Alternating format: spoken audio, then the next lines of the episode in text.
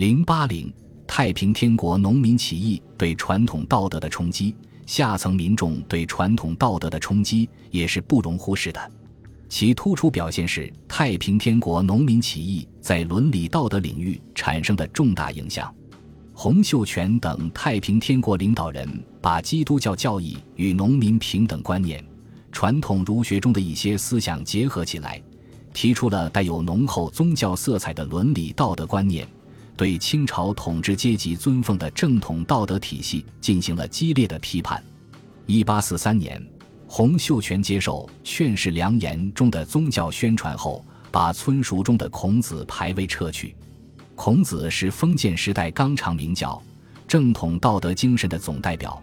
洪氏的这一举动，对于封建道德是一种大胆的藐视和不公。在《太平天日》一文中，洪秀全编排了一个皇上帝鞭挞孔子的神话故事，明白地告诉人们。他试图用经过改造之后的西方基督教教义来批判和改造中国旧的伦理道德说教。洪秀全不仅做出一系列反传统的举动，而且还提出自己的宗教道德观念。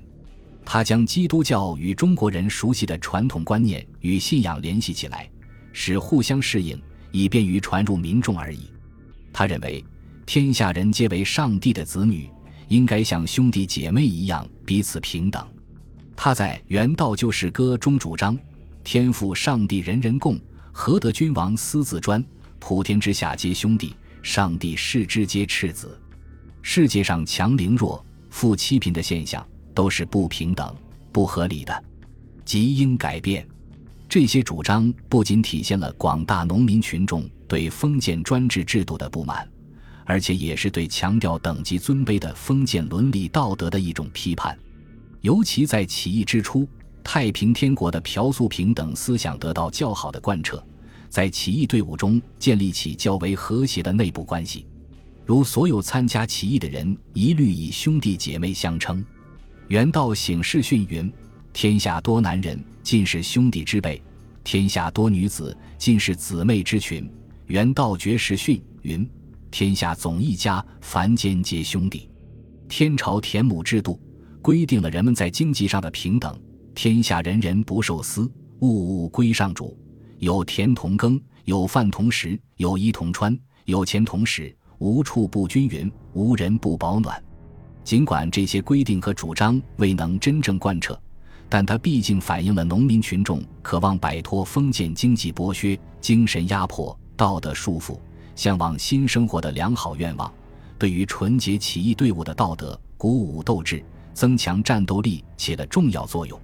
此外，太平天国采取的妇女政策也具有一定的进步性，如允许女子同男子一样参军参政，禁止封建买卖婚姻，废除娼妓、纳妾、买卖奴婢、缠足等摧残妇女身心健康的封建陋习，使妇女在一定程度上冲破了封建礼教的束缚。这也是下层民众冲击传统道德牢笼的一种表现。然而，太平天国对封建旧道德的冲击基本停留在形式上，并未完成中国社会新旧道德的更替。太平天国在提倡朴素平等思想的同时，也在宣扬封建伦常，在道德建设上表现出明显的两重性。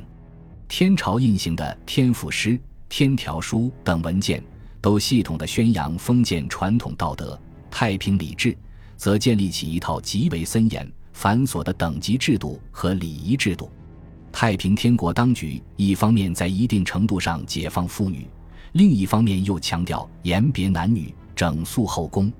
天王洪秀全在一道诏旨中说：“兹尔臣宫，当别男女，男里外事，内非所宜闻；女里内事，外非所宜闻。朕故特诏，即自今，外言永不准入，内言永不准出。”臣下有称及谈及后宫姓名未赐者，斩不赦也。后宫而面永不准臣下见，臣下宜低头垂眼。臣下有敢起眼窥看后宫面者，斩不赦也。太平天国起义走上封建化的道路，在道德上出现了向纲常名教复归的倾向，不是偶然的。这是因为农民不是新的生产方式的代表，而是小生产者。